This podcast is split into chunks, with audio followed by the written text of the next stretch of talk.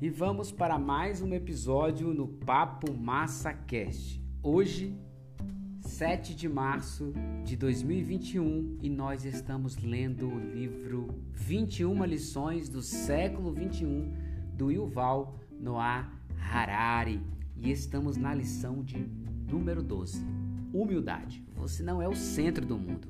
Na primeira parte que a gente leu aqui, Yuval deixou claro que a maioria das pessoas ou das nações estão propensas a acreditar que, as, que nós somos ali o centro do mundo ou que aquela nação é extremamente importante em relação à história do mundo. Quando na verdade todo mundo é importante na construção de tudo que nós conhecemos. Então, sejam os chineses, sejam é, os hindus, sejam os judeus, sejam os islâmicos, todos eles meio que acreditam que é, são os grandes responsáveis pela ordem né, e por tudo aquilo que é certo no mundo. E o Val deixou claro no primeiro momento que não, e com enfoque a Israel. Né? Ele disse que Israel é, é similar à mãe de Freud. É, Freud foi responsável por muitas mudanças né, no ponto de vista é, de olhar a vida né, como um todo, mas a mãe dele, claro, tem que levar o mérito por ter trazido ele ao mundo, mas não podemos tirar o mérito de Freud ter construído tudo que ele fez. E aí ele faz uma alusão a Israel, que foi, eu diria assim, a base para que nascesse o cristianismo e o islamismo, mas o crescimento do Islã e dos cristãos se dá ao esforço mesmo da própria religião e não propriamente dos judeus. É isso que ele quer deixar claro aqui, quando os judeus se acham ali o relógio de Deus, o centro de todas as coisas. Beleza? Vamos dar continuidade porque o tópico agora é ética antes da Bíblia e depois temos mais dois tópicos e concluímos hoje esse episódio. Simbora para a leitura? Simbora!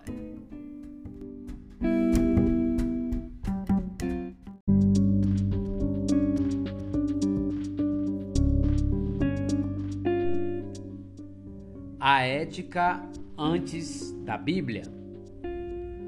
Os israelenses usam frequentemente o termo as três grandes religiões, pensando que essas religiões são o cristianismo, 2,3 bilhões de adeptos, o islamismo, 1,8 bilhão, e o judaísmo, 15 milhões. O hinduísmo, com seu bilhão de crentes e o budismo com seus 500 milhões de seguidores, sem falar no shintoísmo 50 milhões e na religião Silka 25 milhões, não entram na classificação.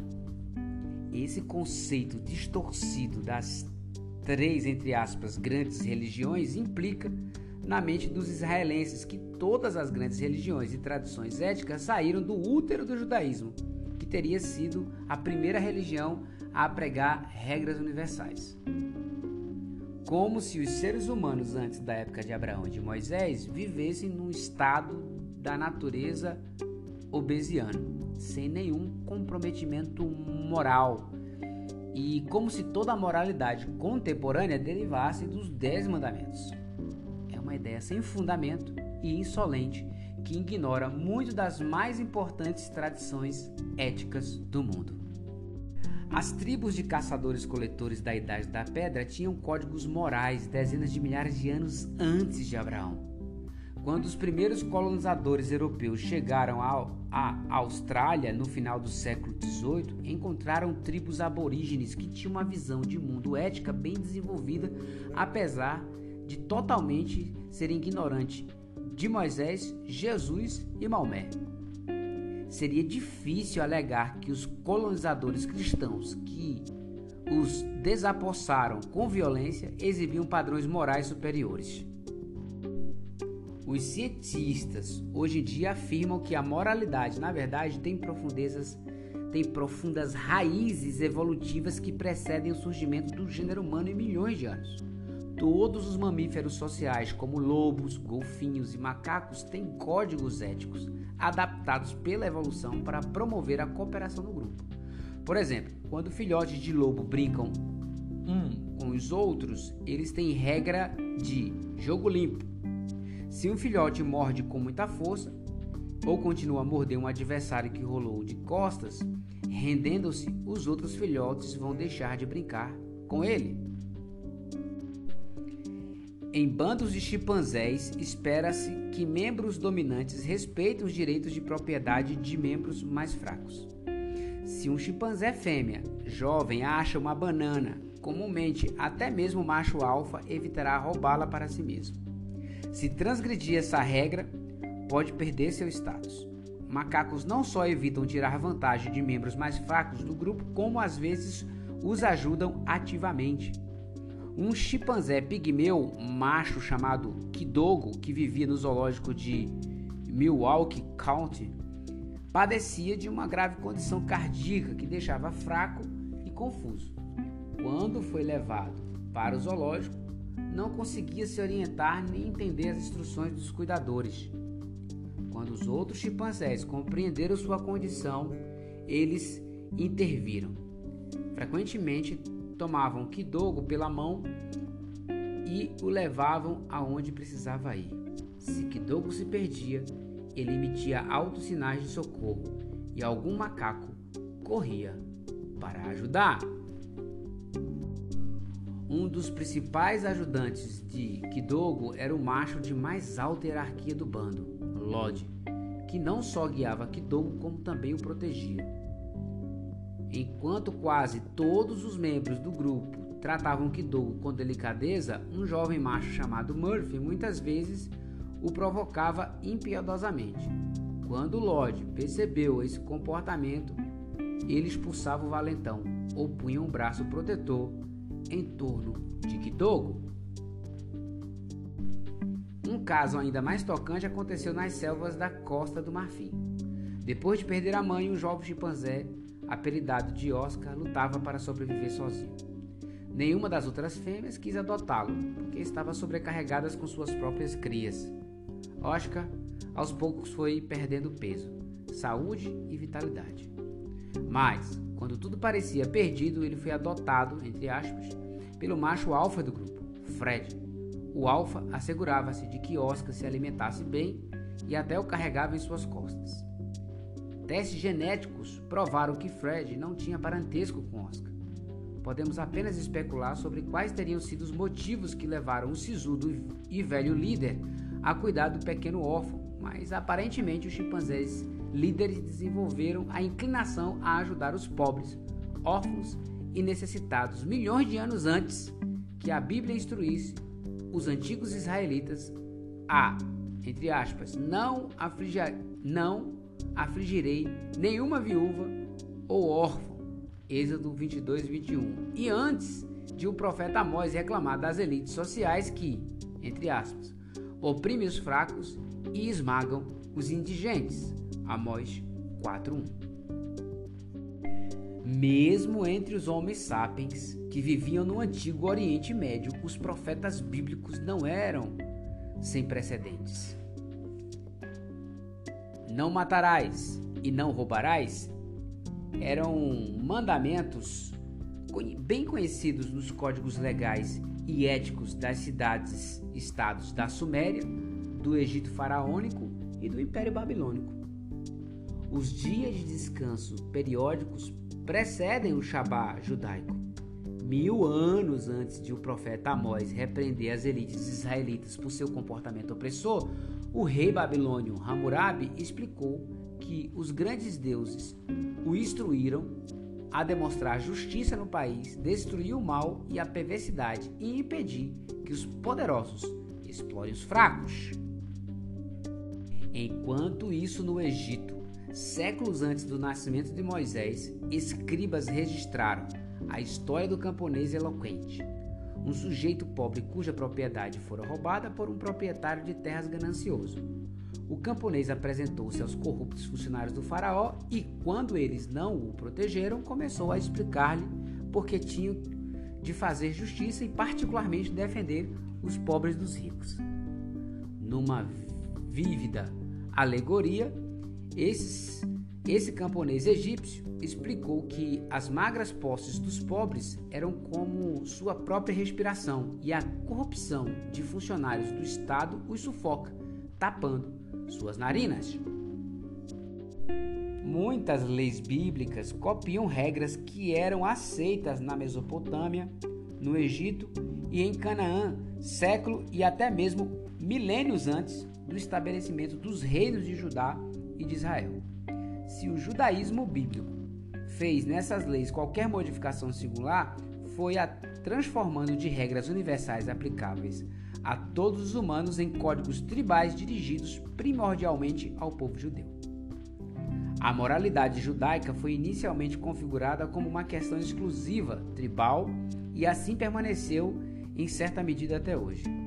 O Antigo Testamento, o Talmud e muitos, embora não todos, rabinos sustentam que a vida de um judeu vale mais do que a vida de um gentio, o que explica, por exemplo, porque é permitido a um judeu profanar o Shabat para salvar um judeu da morte, mas é proibido fazer isso para salvar um gentio.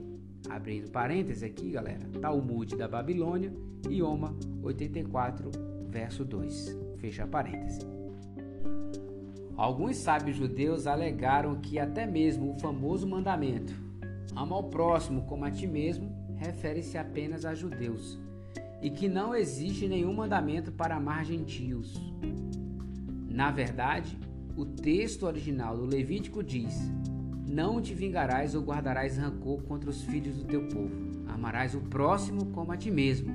Levítico 19, versículo 18. O que desperta a suspeita de que teu próximo refere-se somente a alguém do teu povo. Essa suspeita é muito reforçada pelo fato de que a Bíblia ordena aos judeus que exterminem certos povos, como os Amalequitas e os Canaanitas. Abrindo aspas, não deixarás sobreviver nenhum ser vivente ou nenhum ser vivo, decreta o livro sagrado. Sim, sacrificarás como anátemas os heteus, os amorreus, os cananeus, os heveus, os jebuseus, conforme Yahvé, teu Deus, te ordenou. Deuteronômio 20, versículo 16 e 7. Essas são as primeiras ocasiões registradas na história humana em que o genocídio, genocídio é apresentado como um dever religioso. Abrindo um parêntese aqui, talvez você não seja um leitor da Bíblia ou nunca foi um pesquisador cristão, quando se usa o termo gentil gentios, né? G-E-N-T-I-O-S, está se referindo a pessoas que não são do clã de Israel, como esse, todos esses povos que ele cita aqui, os cananeus, né? os amorreus, os heteus, os heveus. Então, nós, por exemplo, somos considerados pelo povo de Israel, né? pelos o judaísmo, como gentios. E o povo israelita, eles não acreditavam que fora do povo dele houvesse possibilidade de salvação do ponto de vista religioso quando se olha do pós-vida na eternidade. Beleza? Só para deixar claro aí. Um abraço. Vamos continuar. Foram os cristãos que escolheram alguns pedaços selecionados do código moral judaico, os transformaram em mandamentos universais e os disseminaram pelo mundo. Na verdade, foi exatamente por isso que o cristianismo cindiu-se do judaísmo Enquanto muitos judeus até hoje acreditam que o assim chamado povo eleito está mais perto de Deus do que estão outras nações, o fundador do cristianismo, o apóstolo São Paulo, estipulou em sua famosa epístola aos Gálatas que não há judeu nem grego, não há escravo nem livre, não há homem nem mulher, pois todos vós sois um só em Cristo Jesus. Gálatas, capítulo 3, versículo 28. E devemos enfatizar que, apesar do enorme impacto do cristianismo, essa não foi a primeira vez que um humano pregou uma ética universal. A Bíblia está longe de ser a fonte exclusiva da moralidade humana. Infelizmente, é assim em vista das muitas atitudes racistas, misóginas e homofóbicas que ela contém. Confúcio, Laozi, Buda e Mahavira estabeleceram códigos de ética universais muito antes de Paulo e de Jesus, sem saber nada sobre a terra de Canaã ou os profetas de Israel. Confúcio ensinou que toda pessoa deve amar os outros como ama a si mesmo 500 anos antes do de o rabino Hillel, o velho, ter dito que essa era a essência da Torá. E, numa época em que o judaísmo ainda ordenava o sacrifício de animais e o extermínio sistemático de populações humanas inteiras, Buda e Mahavira já instruíam seus seguidores que evitassem fazer mal não apenas a seres humanos, mas a quaisquer seres sencientes, inclusive insetos.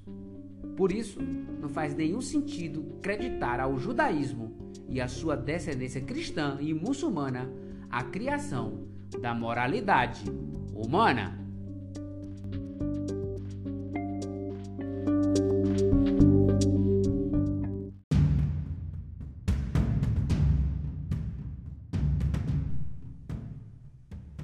O nascimento do fanatismo. Quanto ao monoteísmo? Os judeus não merecem ao menos um elogio especial por serem os primeiros a acreditar no Deus único, o que era sem paralelo em qualquer outro lugar no mundo, mesmo que essa crença tenha sido disseminada nos quatro cantos do mundo mais por cristãos e muçulmanos do que por judeus? Pode-se regatear até, até mesmo quanto a isso já que a primeira evidência clara de monoteísmo vem da revolução religiosa do faraó Akhenato, por volta de 1350 a.C.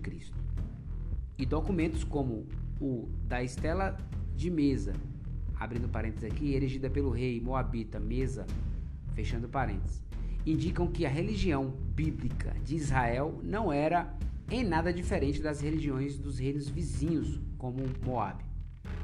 Mesa descreve seu grande Deus Shemosh quase da mesma maneira como o Antigo Testamento descreve Yahvé. Mas o verdadeiro problema com a ideia de que o monoteísmo é uma contribuição dos judeus para o mundo é que isso dificilmente é motivo de orgulho. De um ponto de vista ético, o monoteísmo foi sem dúvida uma das piores ideias na história humana.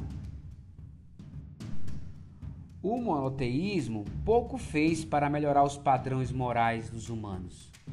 Você acha mesmo que os muçulmanos são inerentemente mais éticos que os hindus só porque os muçulmanos acreditam num Deus único enquanto os hindus acreditam em muitos deuses? Os conquistadores cristãos foram mais éticos do que as tribos americanas pagãs?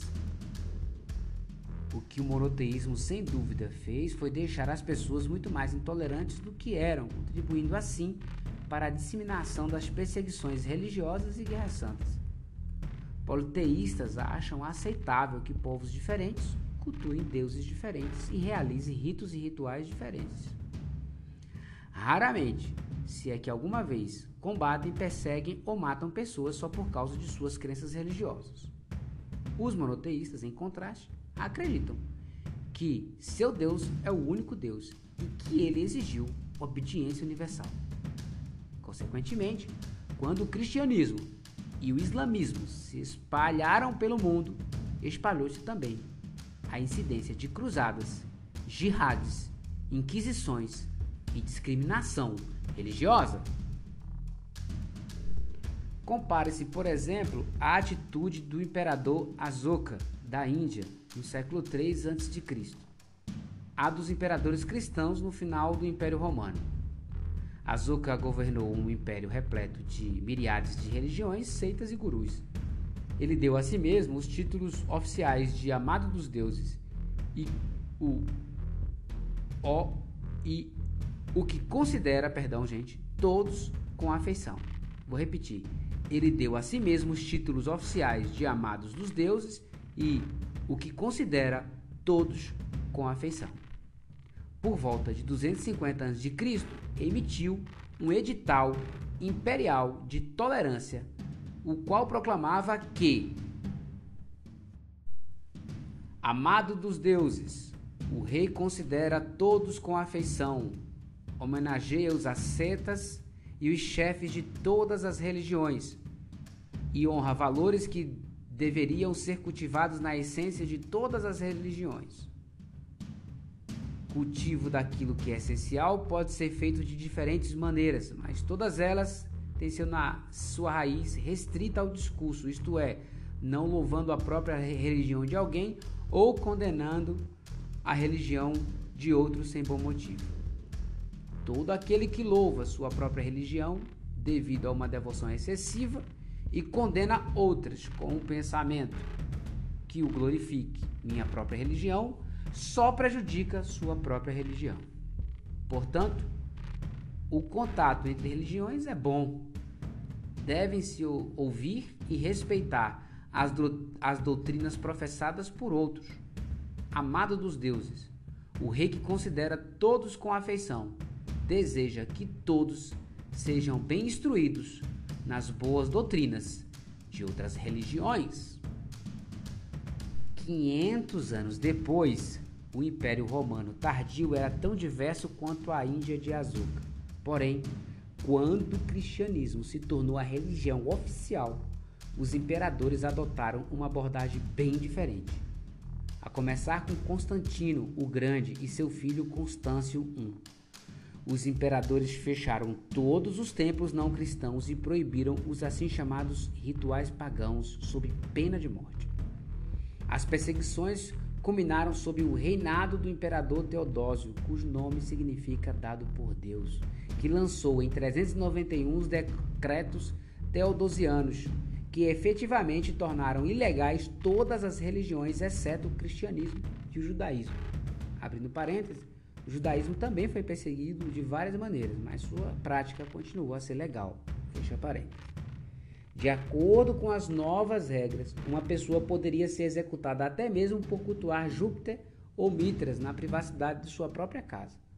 Como parte de sua campanha para limpar o império de toda a herança infiel, os imperadores cristãos também aboliram os Jogos Olímpicos. Depois de celebrada durante mais de mil anos, a última Olimpíada da Antiguidade foi realizada no fim do século IV ou início do século V. Claro, nem todos os governantes monoteístas foram tão intolerantes quanto Teodósio. Enquanto muitos rejeitaram o monoteísmo sem adotar as políticas de intolerância de Azuka. Entretanto, ao insistir que não existe Deus a não ser o nosso Deus, a ideia monoteísta tendeu a estimular o fanatismo. Os judeus fizeram bem ao minimizar sua parte na disseminação desse perigoso meme e deixar cristãos e muçulmanos carregarem a culpa por isso.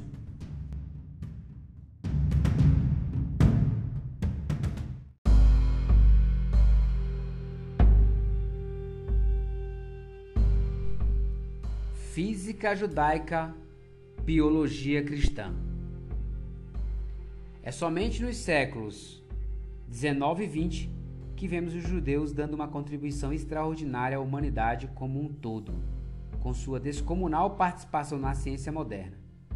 Além de nomes tão conhecidos como os de Einstein e Freud, cerca de 20% de todos os laureados com o Prêmio Nobel na ciência são judeus, embora os judeus constituam menos de 0,2% da população mundial.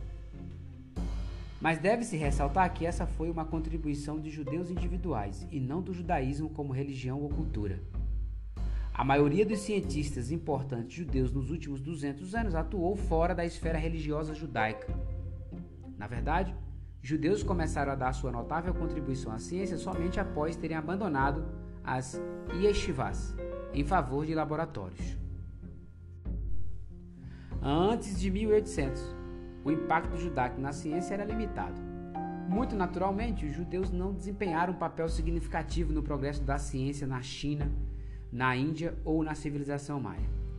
Na Europa e no Oriente Médio, alguns pensadores judeus, como Maimonides, tiveram considerável influência sobre seus colegas gentios, mas, no geral, o impacto judaico foi mais ou menos proporcional a seu peso demográfico. Durante os séculos 16, 17 e 18, o judaísmo quase não contribuiu para a irrupção da revolução científica com exceção de Spinoza, abrindo parênteses, cujas provocações fizeram com que fosse excomungado da comunidade judaica, fechando parênteses, é difícil mencionar um único judeu que tenha sido crucial para o nascimento da física, química, biologia ou ciências sociais modernas. Não sabemos o que os antepassados de Einstein estavam fazendo na época de Galileu e de Newton, mas provavelmente estavam muito mais interessados em estudar o Talmud do que estudar a luz. A grande mudança só veio ocorrer nos séculos 19 e 20, quando a secularização e o iluminismo judaico levaram muitos judeus a adotar a visão de mundo e o estilo de vida de seus vizinhos gentios. Os judeus começaram então a se juntar a universidades e centros de pesquisa de países como a Alemanha, a França e os Estados Unidos. Eruditos judeus trouxeram dos guetos e dos stelts aldeias com grande população judaica, importantes legados culturais. O valor central da educação na cultura judaica foi um dos principais motivos para o extraordinário sucesso dos cientistas judeus. Outros fatores incluem o desejo de uma minoria perseguida de mostrar o seu valor e as barreiras que impediam judeus talentosos de progredir em instituições mais antissemitas, como o exército e a administração do Estado. Mas, enquanto os cientistas judeus traziam com eles das yeshivas uma rigorosa disciplina e uma fé profunda no valor do conhecimento, não traziam nenhuma bagagem útil de ideias e insights concretos. Einstein era judeu, mas a teoria da relatividade não era a física judaica. O que a fé na sacralidade da Torá tem a ver com a noção de que a energia é igual à massa multiplicado pela velocidade da luz ao quadrado? Para servir de comparação, Darwin era cristão e até começou seus estudos em Cambridge com a intenção de tornar-se um sacerdote anglicano. Isso implicaria que a teoria da evolução é uma teoria cristã? Seria ridículo listar a teoria da relatividade como a contribuição judaica à humanidade, assim como seria ridículo acreditar ao cristianismo a teoria da evolução. Da mesma forma, é difícil ver qualquer coisa particularmente judaica na invenção do processo de sintetizar amônia de Fritz Haber, Prêmio Nobel de Química em 1918. Na descoberta do antibiótico streptomicina por Selmer Walsky, Prêmio Nobel de Fisiologia ou Medicina em 1952, ou na descoberta dos quase é, cristais por Dan Schutzman, Prêmio Nobel de Química em 2011. No caso de estudiosos das áreas de humanidades e ciências sociais como Freud, sua herança judaica teve provavelmente um impacto mais profundo em seus insights. Porém, mesmo nesses casos, as descontinuidades são mais flagrantes do que as conexões que sobrevivem. As visões de Freud sobre a psique humana foram muito diferentes das do Rabi José Caro ou do Rabi Yashonan Ben Zakkai. E ele não descobriu o complexo de Édipo consultando cuidadosamente o Shulchan Arush, o código prático da lei judaica. Para resumir, Embora a ênfase judaica no estudo provavelmente tenha dado uma importante contribuição ao sucesso excepcional dos cientistas judeus, foram pensadores gentios que provaram ou que proveram os fundamentos para as realizações de Einstein, Haber e Freud. A revolução científica não foi um projeto judaico e os judeus só encontraram seu lugar quando foram das yeshivas para as universidades. Na verdade, o hábito judaico de buscar respostas a todas as questões lendo textos antigos constitui um obstáculo significativo para a integração judaica no mundo da ciência moderna, onde as respostas vêm de observações e experimentos. Se existe alguma coisa no que tange a religião judaica em si mesma que necessariamente leve a inovações científicas, como é que é que entre 1905 e 1933, dez judeus seculares alemães receberam o Prêmio Nobel de Química, Medicina e Física, mas durante o mesmo período nem, nenhum só judeu ultra-ortodoxo ou um só judeu búlgaro ou imenita recebeu qualquer prêmio Nobel. Para não criar suspeita de que sou um judeu que odeia judeus ou um antissemita, quero enfatizar que não estou afirmando que o judaísmo foi uma religião especialmente má ou obscuranista. Tudo o que estou dizendo é que não foi importante para a história da humanidade. Durante muitos séculos, o judaísmo foi a humilde religião de uma pequena minoria perseguida que preferia levar a e ler, perdão, e contemplar, a conquistar países distantes e queimar hereges na estaca. Os antissemitas comumente pensam que os judeus são muito importantes. Os antissemitas imaginam que os judeus controlam o mundo, ou o sistema bancário, ou pelo menos a mídia, e que deve-se culpá-las de tudo, desde o aquecimento global até os ataques de 11 de setembro. Essa paranoia antissemita é tão ridícula quanto a megalomania judaica. Os judeus podem ser um povo muito interessante, mas quando se olha para o quadro como um todo, tem-se de constatar que eles têm tido um impacto muito limitado no mundo. Ao longo da história, os humanos criaram centenas de religiões e seitas diferentes. Um punhado delas, cristianismo, islamismo, hinduísmo, confucionismo e budismo, influenciou bilhões de pessoas, nem sempre para o bem. A grande maioria dos credos, como religião bom, religião iorubá e religião judaica, teve impacto muito menor. Pessoalmente, gosto da ideia de descender não de conquistadores brutais, mas de um povo insignificante que quase nunca se metia nos assuntos de outros povos. Muitas religiões louvam o valor da humildade, mas imaginam ser a coisa mais importante do universo. Misturam chamados para uma humildade pessoal com uma flagrante arrogância coletiva. Humanos de todos os credos fariam bem em levar esse valor mais a sério. E, entre todas as formas de humildade, talvez a mais importante seja aquela perante Deus. Sempre que falam de Deus, humanos professam uma abjeta humildade, mas depois usam o nome de Deus para serem prepotentes com seus irmãos.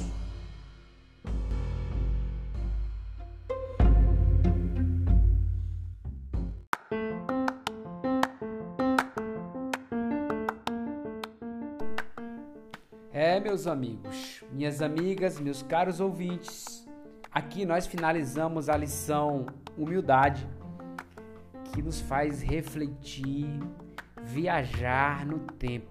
Né? Eu, particularmente, é, cultivei o cristianismo de forma praticante, né? vamos dizer assim, durante muitos anos da minha vida, quase 10 anos ali, de forma mais fervorosa no mundo que chamamos de protestante e também logo na minha mais terra infância, o catolicismo. É, e quando o Yuval começa a colocar essas questões, mostrando que o monoteísmo é, cometeu realmente muitas atrocidades e que o politeísmo, ele de uma certa forma vive de forma muito mais harmônica, pelo menos do ponto de vista da ótica, que o Val coloca aqui também, se você assistir uma série muito interessante chamada História de Deus com Morgan Freeman, Freeman você vai ver que também ele traça essa linha aqui que o Yuval coloca. E eu particularmente ao longo do tempo eu tive três momentos na minha vida. É assim que eu considero, né? O momento em que eu da minha adolescência, final da infância, adolescência, eu tive influência cristã muito muito forte.